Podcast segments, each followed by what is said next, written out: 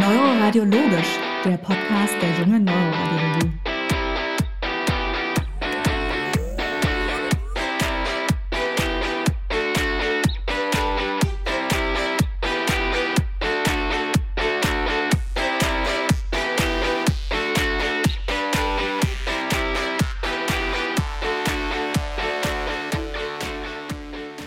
Herzlich willkommen zu einer neuen Folge Neuroradiologisch, den Podcast der jungen Neuroradiologie. Ich freue mich wieder, Katharina begrüßen zu dürfen. Hallo Katharina. Hallo Roland. Und wir dürfen auch wieder Anastasios Pozaris begrüßen, den Chefarzt der Radiologie und Neuroradiologie der Klinik in München Harlaching. Hallo Anastasios, schön, dass du wieder da bist. Hallo Roland, hallo Katharina. Danke für die Einladung. Hallo. Ja, sehr gerne. Schön, dass du dir die Zeit nehmen konntest. Und wir haben heute unsere Expertenfolge zu dem Thema SAB bzw. Aneurysma und haben in der vorangegangenen Folge ja schon kurz die verschiedenen Devices zur Versorgung von Aneurysmata angesprochen und wollen jetzt nochmal näher auf gerade die neueren Devices eingehen, also sprich den Flow Diverter, das Web Device oder das Contour Device und vor allen Dingen, welche Rolle sie mittlerweile im Alltag spielen. Sind das ähm, Devices, die stetig und ständig genutzt werden? Werden sie demnächst die klassische Coil-Versorgung ablösen? Wie ist denn deine Einschätzung dazu, Anastasios? Ja, Roland, die Devices haben über die vergangenen Jahre und man kann sagen, so seit der zweiten Hälfte der Nullerjahre, wo die Floater-Wörter eingeführt wurden und dann etwas später historisch betrachtet das Web, eine immer größere Rolle äh, eingenommen und sie werden von einem Trend ausgehen zu einem dauerhaften äh, Trend werden. Das bedeutet, dass sie in die Therapieplanungen, die wir im Alltag machen, ähm, einbezogen werden und für die Fälle, wo Coiling alleine vielleicht nicht die perfekte Lösung ist, ähm, sind wir sehr froh, sie zur Verfügung zu haben. Über das Web und die Flora-Wörter gibt es auch schon relativ gute und viele Publikationen und auch Erfahrungen und die entwickeln sich auch weiter sehr dynamisch. Das Kontur ist im Moment noch sehr neu. Mhm. Hm. Und muss man da irgendwas Besonderes beachten? Also Flora-Wörter sicher die Antikoagulation, die beim Web jetzt nicht so unbedingt notwendig ist. Hat das Vorteile, Nachteile gegenüber dem klassischen Coiling oder vielleicht dem Stand-gestützten Coiling? Hm, die Indikationen äh, überlappen sich in kleineren Bereichen, ähm, sind aber insgesamt doch unterschiedlich. Ähm, das nur kurz zum Flow-Diverter, da versuche ich ja immer, das Trägergefäß zu therapieren und der ähm, das Ziel bei den Web-Devices oder dem Kontur ist natürlich die sogenannte intrasakuläre Therapie. Ähm, das ist vor allem entstanden aus unserem Bedürfnis und unserer Wunschvorstellung heraus, ähm, das Aneurysma behandeln zu können, ohne auf eine Plättchenhemmung, und meistens ist es ja oder so gut wie immer eine doppelte Plättchenhemmung, äh, angewiesen zu sein. Und dieser Traum ist natürlich mit einem Device wie dem Web ein gutes Stück weit näher gerückt. Ähm, hm. trotz, trotz allem, weil du das gerade sagtest, Katharina, ist es ja aber auch in der Praxis so, dass ein guter Teil der Webfälle in der eben doch von einer Plättchenhemmung begleitet wird. Oftmals zum Beispiel äh, gehen viele mit einer doppelten Plättchenhemmung in so einen elektiven Fall hinein und setzen dann die Medikamente ab.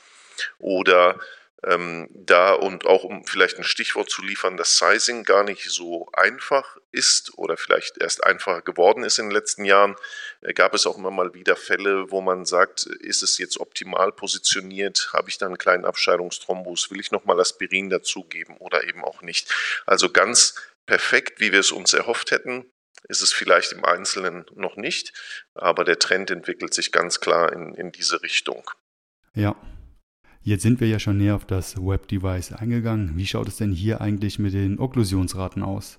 Denn Anfang des Jahres wurde ja eine Arbeit von den neurochirurgischen Kollegen aus Göttingen veröffentlicht. Sie trug den Namen Microsurgical Clipping versus Woven Endobridge Device for the Management of Unruptured White Neck Bifurcation Aneurysms. Und hier haben die Kollegen 89 geklippte Bifurkationsaneurysmen, die einen breiten Hals haben und somit auch rein theoretisch mit einem Web-Device behandelbar gewesen wären, mit den äh, mikrochirurgisch geklippten Ergebnissen verglichen und haben dort auf die Morbidität, Mortalität und natürlich auf die Okklusionsraten geschaut und diese dann mit den gepoolten Daten aus den großen Webstudien wie zum Beispiel Webcast, Webcast 2 und ähm, so weiter verglichen. Und das Endergebnis war letztendlich, dass es tatsächlich einen signifikanten Unterschied der Okklusionsraten gab. Bei der gepoolten Webkohorte waren es 53 Prozent und bei den ähm, mikrochirurgisch geklippten Patienten Okklusionsraten von 99 Prozent. Und in Bezug auf die prozedurale Morbidität gab es auch keinen wirklichen Unterschied, nur eben die Okklusionsraten nach einem Jahr waren, wie eben erwähnt, signifikant unterschiedlich. Wie ist deine Meinung dazu? Entspricht das der Realität oder gibt es hier einen gewissen Selektionsbias? Ähm, da wir ja hier unter uns sind, Nein, sind wir natürlich nicht. Aber ich habe den höchsten Respekt vor den Göttinger Kollegen. Das wisst ihr sehr gut. Ähm, was ich etwas unbefriedigend finde, ist, ähm, dass es keinen einzigen Neuroradiologen auf diesem Paper gibt. Und das Problem, was damit verknüpft ist, ist, und bei allem Respekt, ähm, die Tatsache, was vergleiche ich da eigentlich und wie wäre die Indikationsstellung? Das bedeutet, ähm, wären denn diese Aneurysmata tatsächlich, die operiert wurden, mit einem Web behandelbar? Da war niemand von den Autoren zu in der Lage, das zu beurteilen, denn niemand von denen hat jemals ein Web in der Hand gehabt, geschweige denn im Patienten. Und das tun wir ja umgekehrt auch nicht. Wir sagen ja auch nicht, kann ich mal einen Hautschnitt setzen, ist auch nicht meine Aufgabe ähm, da maße ich mir ja auch nicht an zu sagen, ja, das ist gut behandelbar. Natürlich, also chirurgisch. Natürlich habe ich schon viele gesehen aus Hunderten und Tausenden interdisziplinären Diskussionen, aber trotzdem ist es was anderes, wenn man es selber macht. Ja. Der Punkt ist aber trotzdem wichtig und ich finde es das gut, dass es untersucht wird und dass man versucht, gemeinsam zur bestmöglichen Lösung zu kommen. Ähm, etwas kritisch sehe ich auch die Angaben in dem Paper, was die Okklusionsraten, die du angesprochen hast, Roland, für das Web angeht. Da gibt es inzwischen bessere Daten als aus den beiden genannten Studien in der Publikation der Göttinger Kollegen. Ähm, zum Beispiel hat Walid Brijinci, den wir alle ganz gut kennen, weil er sich einen guten Namen gemacht hat bei Meta-Analysen, mhm. mit seinem Team sich auch das Web angeschaut. Und da sind knapp 500 Fälle inzwischen integriert. Und da weiß man inzwischen, dass die ähm, permanente Okklusionsrate bei rund 87 Prozent liegt und die Rate an erneut erforderlichen Behandlungen, also sogenannte Retreatments, bei nur rund 5 Prozent liegt beim Web. Das sind Zahlen, die sich sehen mhm. lassen können und sie sind insgesamt sogar auch besser als die Flow-der-Wörter-Zahlen in den Meta-Analysen. Und äh, das, glaube ich, ist in diesem Punkt viel wichtiger als, sagen wir mal, eine vielleicht etwas von der Perspektive her gebiaste äh, chirurgische Studie. Mhm. Ja. ja. zumal da ähm, zwar Mortalität und Morbidität bei den äh, geklippten und den gewebten Aneurysmen relativ äh, ähnlich waren. Nur wurden ähm, das, die Mortalität mit dem Modified Ranking Scale abgefragt. Das heißt, solche Sachen wie vielleicht eine Wundheilungsstörung, die nach einer OP ja durchaus mal auftreten kann, ja. wurde da nicht ganz erfasst. Deswegen interessant ist die Untersuchung auf jeden Fall. Nur äh, eventuell gibt es da noch methodische Feinheiten, die nicht ganz beachtet wurden oder nicht beachtet werden konnten, weil diese Daten ja von den äh, an die Webstudien angelehnt wurden, die Untersuchung. Da gab es nun mal das MRS und nicht andere Komplikationen. Muss man vielleicht auch noch beachten bei dem Vergleich. Und man muss auch klar und kritisch mal fragen, wie viele basilare Spitzenaneurysmata eigentlich äh, chirurgisch noch behandelt werden können. Ja. Da gibt es sicherlich Leute, die das noch können, aber mit welcher Morbimortalität das geht, ist natürlich auch eine große Frage, die in Studien aktuell auch nicht mehr beantwortet wird von den Kollegen. Und das ist zum Beispiel mit dem Web eine wahnsinnig einfache Prozedur, jetzt mal ein gewisses Level vorausgesetzt, äh, da kann eine ACOM schon viel schwieriger sein. Ne? Und ja. da finde ich, muss man dann halt eben fair bleiben und äh, darf nicht unbedingt etwas, naja, polemische Vergleiche anstreben, sondern muss dann halt auch sagen, wie ist die Komplexität des Eingriffes ähm, und wer sollte es besser machen. Aber wie gesagt, sollte gemacht werden, ist gut. Ja, ein bisschen, äh, ein bisschen Feuer in der Diskussion ist allemal gut. Ja, jetzt hast du eben ja auch schon gesagt, dass Sizing, dass das halt bei dem Web sehr wichtig ist, dass man da auch die richtige Größe vom Web ans, ins Aneurysma einbringt. Ich glaube, das war am Anfang ja auch ein Problem, ne? dass, also als das Web neu auf den Markt kam, dass man da noch gar nicht so richtig wusste, welche Größe denn nun wirklich richtig ist. Kannst du da noch was zu sagen aus dem Alltag? Ja, das Sizing war in der Tat zu Beginn ein Problem für allem äh, so für das erste Drittel der Lernkurve. Und wir müssen ja irgendwann alle mal damit anfangen, wenn man es dann irgendwann können soll. Und es war nicht immer für mich aus meiner eigenen Erfahrung mit dem Double Layer Web, das war so das allererste, nicht immer klar ersichtlich, ähm, warum ich denn jetzt diese Größe, die mir empfohlen wurde, nehmen sollte. Und ich hatte durchaus auch ein, zwei Fälle dabei, ähm, wo ich mit dem Ergebnis überhaupt nicht zufrieden war und nicht so recht wusste, warum das eigentlich mir jetzt passiert ist. Aber man muss auch sagen, dass die Firma dann auf das Feedback gehört hat und sehr viele technische Modifikationen neben der Miniaturisierung ähm, passiert sind. Ähm, die Verbesserung der Visualisierung des Devices war ein riesiger Schritt nach vorne und auch die etwas komplexere, sagen wir mal, Berechnung der Größe des zu verwendenden Devices hat sich im Laufe der Zeit deutlich vereinfacht, so dass man sagen kann, dass man heute mit einem wirklich, wirklich kleinen 17er Mikrokatheter ähm, das Sizing gut machen kann und auch das Navigieren gut machen kann und das Device insgesamt doch viel, viel anwenderfreundlicher gewesen ist. Und natürlich, wenn man retrospektiv die publizierten Fälle betrachtet, darf man nicht vergessen, dass das eben alles Fälle sind, ähm, die aus der Anfangszeit stammen mhm. ähm, und wo auch halt weitere technische Veränderungen stattgefunden haben, sodass nicht alles eins zu eins übertragbar ist. Also man kann sicher keine initialen Double-Layer-Fälle mit den heutigen 17er äh, Device-Fällen vergleichen. Ja, das wäre auch nicht fair. Mhm. Hm. Gut, jetzt haben wir die Okklusionsrate auch schon angesprochen. Wie schaut es denn überhaupt aus mit der Okklusionsrate? Muss denn nach Aneurysmaversorgung eine komplette Okklusion vorliegen oder darf noch ein gewisser Restfluss vorliegen? Gibt es eine Grenze? Wie sieht es denn damit aus? Ja, ich weiß, du magst die kniffligen Fragen, Roland. Ja. Also früher hatte man beim Web ja ein bisschen das Problem, dass man nicht wusste, was man mit diesem kleinen Einstromphänomen an seiner Basis ja. machen sollte. Das hinterließ ja immer so eine kleine äh, Innenwölbung.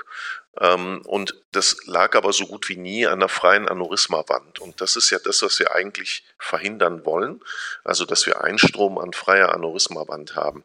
Und das ist tatsächlich mit dem Web inzwischen nur noch selten der Fall. Kann aber passieren und dann muss man halt sorgfältig analysieren. Und im Zweifel würde ich es erneut behandeln, wenn ich das muss. Das geht auch ganz gut. Dann muss man aber manchmal halt dann eben doch zu konventionelleren Methoden greifen, wie zum Beispiel Coils und Stent. Ähm, hm. Es gibt auch Fälle in der Literatur, wo tatsächlich ein zweites Web auf dem Web schon implantiert wurde, weil ein Aneurysma sehr stark gewachsen ist. Aber das sind sicherlich so die Ausnahmen. Man muss auch ein bisschen wissen, wo man das Web implantieren kann ähm, und wo es dann aber auch vielleicht dann eher zu Rezidiven neigt. Ne? Und auch dafür ist das Sizing ähm, ist sozusagen der Schlüssel zum Erfolg. Aber um nochmal darauf zurückzukommen, es geht mir nicht immer um das perfekte Bild, sondern ich betrachte dann schon den Einzelfall. Und wenn ich zum Beispiel bei einem komplexen Patienten, einem älteren Patienten und sein gesamtes Krankheitsbild berücksichtigend, dann sage ich, ich habe dann in der Kontrolle einen minimalen Resteinstrom, äh, ja. dann ist das vielleicht gar nicht so gefährlich, ähm, wie wenn ich das äh, einen jüngeren Menschen vor mir hätte, der elektiv behandelt worden ist und das Resultat vielleicht nicht perfekt geworden ist. Also man muss immer den Einzelfall ein bisschen betrachten, aber deswegen spricht man ja auch beim Web ähm, auf der Skala von Satisfactory Occlusion hm. oder Satisfactory Occlusion, ja. Und wie ist es beim Flow-Diverter? Weil bei manchen sieht man ja, sind ja kaum implantiert, schon ist kein Fluss mehr im Aneurysma und bei anderen ist in der MRT-Kontrolle nach einem Jahr ist in der TOF trotzdem noch was zu sehen, obwohl der Diverter gut liegt eigentlich. Gibt es da irgendwie so eine Faustregel? Kann man das sagen, ist der Fluss ist langsam, da wird schon nichts mehr passieren? Oder wann muss ich da doch nochmal irgendwie anders tätig werden? Also für die nicht gecoverten Flowdive-Wörter, und auf die kann ich mich beziehen von der Datenlage her. Ähm, und da haben wir auch eigene Studien zu publiziert, aber da gibt es auch inzwischen von vielen anderen gutes Material zu. Da kann man eigentlich Folgendes sagen. Wenn das Aneurysma nach der Florda-Wörterbehandlung nach dem sechsten Monat immer noch durchströmt ist, dann wird das aller Voraussicht nach auch so bleiben. Das ist das, was die Beobachtung und die Literatur lehrt. Wenn du also sagen wir mal schon vor dem sechsten Monat ein Ergebnis hast, mit dem du zufrieden bist, dann kannst du mit aller, allerhöchster Wahrscheinlichkeit damit rechnen, dass es auch so bleiben wird oder sogar noch besser werden wird. Aber wenn du nach sechs Monaten, zum Beispiel in deiner ersten Kontrolle, kein befriedigendes Ergebnis erreicht hast, dann wird es wahrscheinlich auf ein erneutes auf eine erneute Behandlung hinauslaufen. Also sechs Monate würde ich bei Florida-Wörtern die erste Kontrolle als kritisch ansehen. Ja, das ist schon ein guter Tipp. ja, das zielt auch schon auf meine nächste Frage ab. Und zwar, wie sieht denn das Kontrollschema aus? Also würdest du jetzt nach sechs Monaten die erste Kontrolle machen und daraufhin entscheiden, ob es noch Optimierungsbedarf gäbe oder nicht? Ja, ganz genau. Und wenn ich mit dem Resultat nach sechs Monaten zufrieden bin, ja. ähm, also zum Beispiel ähm, die Intima äh, hat den Hals weitestgehend überdeckt, da ist nur noch ein winziger kleiner Einstrom, 90 Prozent des Aneurysmas sind weg, dann weiß ich ganz genau, äh, dass das mit allerhöchster Wahrscheinlichkeit dann in den nächsten paar Monaten gut werden wird und in der zweiten hm. Kontrolle vollständig weg sein wird. Ähm, also so kann man schon ganz gut arbeiten, finde ich. Mhm. Sehr gut. Cool. Und wenn du dir was wünschen kannst, was würdest du dir denn als nächstes Device oder Tool oder irgendwas wünschen für die Aneurysmaversorgung? Ach, Katharina, das ist einfach. Ähm, also ich persönlich würde mir einen Florida-Wörter wünschen, der keine Plättchenhämmer braucht. Das wäre mein Traumtool, ähm, weil ich finde, dass sie dass sie ein sehr, sehr wirksames Tool insgesamt sind für eine Vielzahl von Aneurysmata. Das heißt, was mich am Flow-Diverter erfreut, ist, dass ich mehr Aneurysmata damit behandeln kann, als ich das mit einem intrasakulären Device machen kann. Was machst du denn bei einem BLEP, ähm, was wir in der vorherigen Folge hatten? Was machst du bei einem Dissekat? Ähm, was machst du bei einem komplex konfigurierten längerstreckigen Aneurysma? Äh, oder, also, ne? Es gibt einfach viel mehr Indikationen für einen Flow-Diverter als für ein intrasakuläres Device. Und deswegen, ja, wenn ich einen Wunsch frei hätte, und die Entwicklung geht ja ein bisschen dahin, das wäre der, der perfekte Flow-Diverter. Schön, dann hoffen wir, dass der kommt. ja, wollen wir vielleicht ein bisschen von den Devices rüber switchen zu einem anderen Thema, was auch in vielen neuroradiologischen und radiologischen und auch anderen Fachbereichen eine große Rolle spielt, nämlich die AI also wir wollen jetzt hier nicht Buzzword-Bingo spielen, aber ein paar Sachen gibt es ja vielleicht, wo wir die AI gebrauchen könnten in unserem Alltag. Und das habt ihr damals zu Aachener Zeiten ja mal untersucht und verglichen, wie das denn eigentlich ist mit dem Aneurysma finden. Können, kann die AI oder das Deep Learning Neural Network das besser als wir Neuroradiologen oder nicht? Was habt ihr denn da untersucht und was habt ihr gemacht? Ja, Katharina, das hat mich damals komplett von den Socken gehauen. Ähm, also ich war echt über Wochen konsterniert und fassungslos. Ähm, ich könnte es humoristisch so zusammenfassen, äh, mit einem 500-Euro-Laptop ähm, und eigentlich ja keiner Geheimsoftware, sondern dem, was man halt über die Networks weiß und mit allem, was man so kriegen kann und ganz normal auch selber machen kann, haben es die Jungs aus der Arbeitsgruppe tatsächlich geschafft, mich zu ja, vielleicht nicht zu schlagen. Also die, wir waren gleich gut. Ähm, aber das hat mich umgehauen. Also ich saß da und dachte mir, ey, 16 Jahre Erfahrung äh, erledigt in drei Minuten. Also hm. die, die, die Software war, war genauso gut.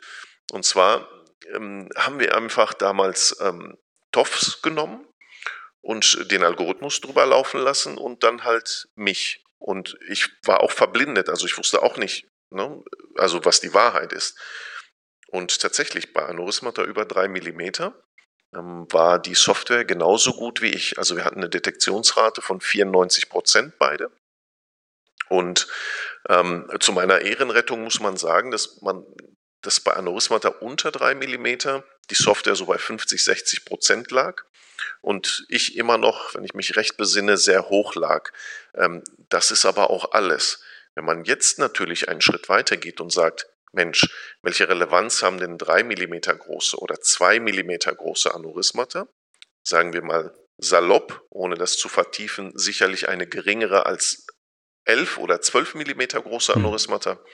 Ähm, dann muss man sagen, äh, ist im relevanten Bereich ja, die Software genauso gut wie ein sehr lange erfahrener und trainierter Mensch. Und das ist etwas, was, was mein Weltbild quasi ins Wanken gebracht hat. es, es, es tut auch weh, das festzustellen, durchaus. Aber glaubst du, wird, wird die AI uns ablösen oder werden wir doch noch zu irgendwas Nutze sein, zum Gegenchecken vielleicht? Ja, ich würde darauf abzielen, Katharina. Ich würde, mein, meine Idee war zum Beispiel, was ist denn, wenn freitags nachmittags ja sämtliche keine Ahnung, in, in einem großen radiologischen niedergelassenen Netzwerk gelaufenen TOFs alle von der AI angeguckt werden. Das ist jetzt nicht böse, aber ich bin mir sehr sicher, dass die AI äh, die Kollegen schlagen wird, weil die müssen ja auch alles andere können, ja, Knie, Gelenke, ja, tausend Dinge, die ich nicht so gut kann. Ähm, ich bin ja hochspezialisiert. Und wenn man dann sagt, man bringt das in eine breite Anwendungsebene und lässt das über zum Beispiel jede TOF, die in Europa, in Deutschland oder auf der Welt gemacht wird, drüber laufen, äh, dann werden unsere Aneurysma-Detektionsraten nach oben mhm. schießen. Ja. Ob das jetzt super ist ähm, oder philosophisch oder ethisch, moralisch korrekt, ähm, weil man produziert ja damit auch Folgen. Ne? Ähm, das steht auf einem ganz anderen Blatt. Aber wenn wir sagen, wir würden gerne von den Aneurysmata, die da sind, auch die aller, aller, allermeisten detektieren, dann ist das eigentlich, dann ist das die Lösung. Hm. Jetzt war es in eurer Studie auch so, dass ähm, die falsch-positive Rate auch relativ hoch war. Das ist ja generell immer so ein kleines Problem, aber ja. da kommt dann auch wieder der Radiologe, die Radiologin ins Spiel, die das Ganze nochmal gegenchecken müsste dann. Ne? Ganz genau, ganz genau. Da sehe ich zum Beispiel unseren Einsatz, ja. Aber das wäre ja auch schon mal eine sehr, sehr große ja. Hilfe, wenn du quasi nur die ganz viel genauer betrachten müsstest, die eigentlich, ähm, ja, sagen wir mal, ähm, vielleicht zweifelhaft sind für die KI ähm, oder wo man sagen kann, würde ich diesen Menschen jetzt einladen zu einem Gespräch oder nicht. Also eine ärztliche Evaluation, die kann das sicherlich nicht ersetzen, aber um zu sagen, ich erhöhe die Detektionsrate, ja. Ja, dafür ist es sicherlich mhm. gut. Genau. Kannst du vielleicht noch mal ganz kurz für alle, die jetzt noch nicht so bewandert sind mit dem ganzen Thema erklären, wie ihr den oder die Software letztendlich trainiert habt?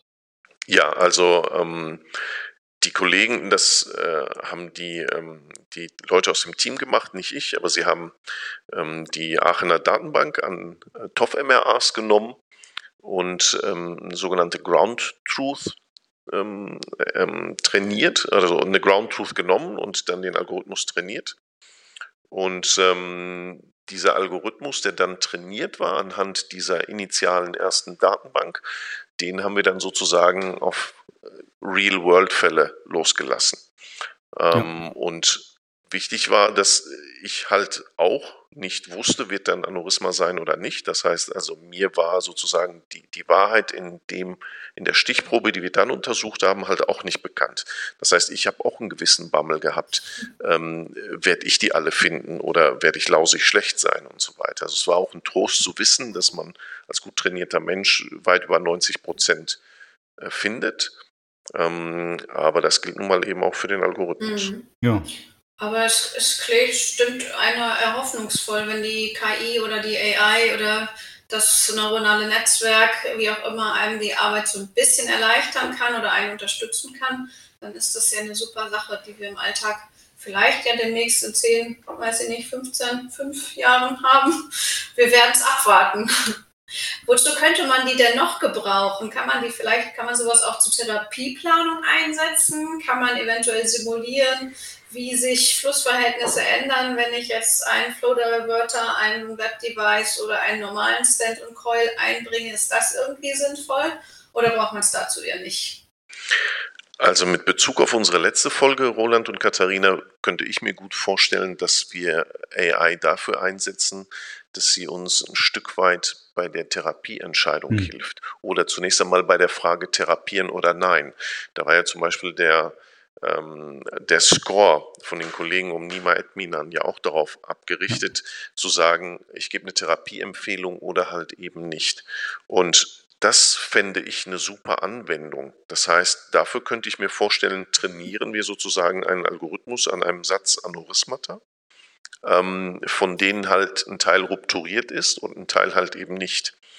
Ähm, und schauen, wie gut der dann halt, ne, dann die, die rupturieren, oder sagen wir mal in der Follow-up-Kohorte rupturieren, ähm, dann halt entdecken kann. Oder die Signifikanz von ähm, polymorphen Aneurysmata fände ich sehr spannend mit einer KI, äh, dass man zum Beispiel sagt, spielt so ein Bleb hier eine Rolle oder ist das etwas Stabiles? Ähm, also ich würde von der Nützlichkeit her versuchen, ähm, das als erstes zu verbessern. Aber ja klar, ich meine, you name it, die Anwendungen sind mannigfaltig, die man sich vorstellen kann. Mhm. Eure Arbeit war ja von 2020 und jetzt knapp eineinhalb Jahre später, muss man sagen, ohne Schleichwerbung zu machen, bei MD Brain ist auch ein Algorithmus dabei, der Aneurysmata in TOF-Sequenzen detektiert und ähm, ich muss sagen, das funktioniert erstaunlich gut, habe es letztens selber getestet und ja, da sieht man einfach mal, wie schnell das jetzt auch geht. Das Ganze ist implementiert und auch in der oder für die breite Masse verfügbar. Ja. Und deswegen glaube ich auch, dass es schnell ja. kommen wird. Also ich rechne nicht mit fünf bis zehn Jahren, sondern es gibt ja auch in vielen Bereichen, zum Beispiel Frakturdetektion, äh, Lungenanalysen etc., schon sehr, sehr gute Tools. Und das wird im Neurobereich auch äh, deutlich zunehmen in den nächsten Monaten und wenigen mhm. Jahren. Und äh, brauchen wir auch noch was, um überhaupt die Krankheit oder die Pathologie Aneurysma noch besser zu verstehen? Müssen wir uns vielleicht noch mehr auf die Gefäßwände fokussieren? Die Kardiologen haben jetzt seit zwölf Jahren ungefähr ein FDA zugelassenes Tool für intravaskuläre optische Kohärenztomographie. Das kennt man aus dem Studium eventuell noch eher von den Augen, wo man sich den Nervus opticus da anguckt. Aber das ähm, funktioniert jetzt eben auch in den Gefäßwänden, sodass in der Kardiologie zum Beispiel ähm, arteriosklerotische Plaques in den Koronarien dargestellt werden können mittels OCT, um dann zu analysieren, wie die zusammengesetzt sind, ob man die therapieren muss. Können wir sowas auch gebrauchen in intravaskulär? Also das OCT in der Kardiologie ist ja eine Erfolgsgeschichte. Ähm, ich habe äh, nachgelesen, selbst auch, dass inzwischen bei einer sechsstelligen Anzahl von Fällen das pro Jahr eingesetzt wird, weltweit kardiologisch betrachtet. Und es gibt ähm, einige neue Studien, die zeigen, dass es im sogenannten Decision-Making-Process der kardiologischen Kollegen, also eine therapeutische Entscheidung zu treffen und zu finden, schon entscheidenden Einfluss hat. Ich vermute, dass wir hier eine Vorwegnahme dessen sehen, was auf unser Gebiet zukommen wird. Also um deine Frage zu beantworten, ich sehe die OCT sehr optimistisch und ich sehe sie sehr positiv. Und ich glaube, wir müssen natürlich noch die technischen Probleme lösen. Aber das ist ja schon in, zumindest in experimentellen Bereichen der Fall. Also die Miniaturisierung ist vorangeschritten. Es gibt inzwischen ein 17er Kathetersystem dafür. Und ähm, ja, äh, Blut ist schlecht, also man braucht eine gute Injektion. Das Blut muss ja verschwinden sozusagen für den Moment der Aufnahme. Es erfordert auch eine gewisse manuelle Geschicklichkeit und es ist immer noch relativ steif, auch wenn es inzwischen 17er ist. Aber was man damit alles machen kann, das finde ich sehr, sehr faszinierend und es würde uns zum Beispiel die Möglichkeit eröffnen, forschungstechnisch in einen ganz neuen Bereich vorzudringen. Denn äh, die DSA ist natürlich eine super Methode und auch die damit verbundenen Möglichkeiten. Aber am Ende des Tages muss man sagen, ähm, ist es nicht gut genug. Ähm, und mit der OCT, die, sagen wir mal, verballhornt eine Art optischer Ultraschall ist, ähm, haben wir Möglichkeiten, die ja, die bisher einfach noch nicht vorstellbar waren. Zum Beispiel ähm, der Flow der Wörter. Ja, kann ich die Plättchen absetzen?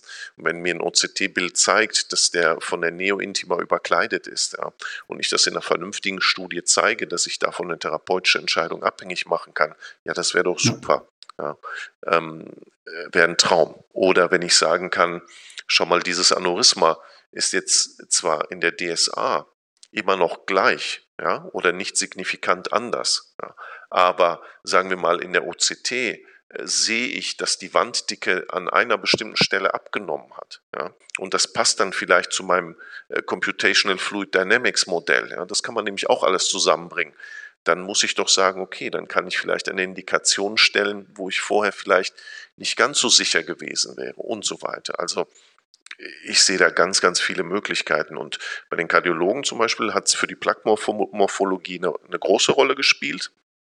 Und das wäre zum Beispiel für die Karotis als Einsatzgebiet ja auch denkbar. Also Detektion ja. vulnerabler mhm. Plaques. Und die Karotis ist ja auch noch ein bisschen einfacher zugänglich als jetzt ein genau. ACOM-Aneurysma für den OCT-Katheter in der aktuellen Konfiguration zumindest. Genau. Aber bei uns bietet sich ja zum Beispiel auch die hintere Zirkulation ja. an. Ähm, und dann kann man zum Beispiel vielleicht ein vertebrales Aneurysma nehmen ja, oder ein proximales basilares Aneurysma oder was auch immer, ähm, wo man vielleicht besser hin navigieren kann. Aber das ist schon okay. Ich meine, jede Entwicklung beginnt ja mit kleinen Schritten. Das ist ganz normal. Kann man sich bei PubMed mal auf seine Merkliste machen, dass man da up-to-date bleibt und das weiterverfolgen kann, würde ich sagen ja noch eine weitere Idee oder Entwicklung.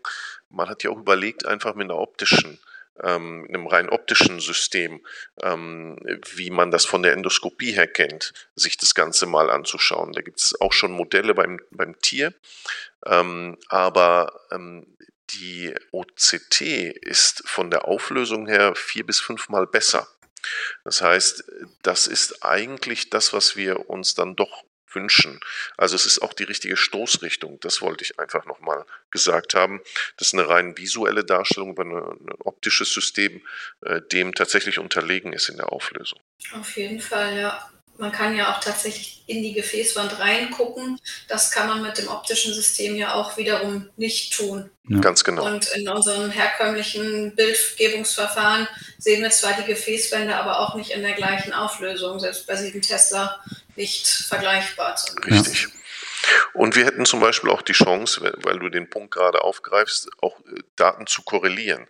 Ähm, zum Beispiel eben mit hochaufgelöstem MRT, ähm, Black-Blood-Sequenzen mit Kontrastmittel ähm, im Vergleich zu einer OCT beispielsweise, also sehe ich ein Korrelat in der OCT, wo ich vielleicht eine Kontrastmittelaufnahme in meinen Blackblatt-Sequenzen sehe und so weiter und so fort. Und, und das würde auch die MR-Forschung beflügeln, weil im Moment ist ja die Wertigkeit dessen, was ich sehe, naja, schon ein bisschen fraglich. Ja. ja, man sieht was, aber man weiß nicht so ganz, was es jetzt ist rein histopathologisch. Richtig. Oder in letzter Konsequenz, ob man zum Beispiel daraus alleine schon eine Indikation für eine Therapie rechtfertigen könnte oder ja. eben nicht. Ja. Gut, ja, dann ich setze es auf meine PubMed-Liste und gucke, was da passiert, weil ich es nämlich selber auch sehr spannend finde.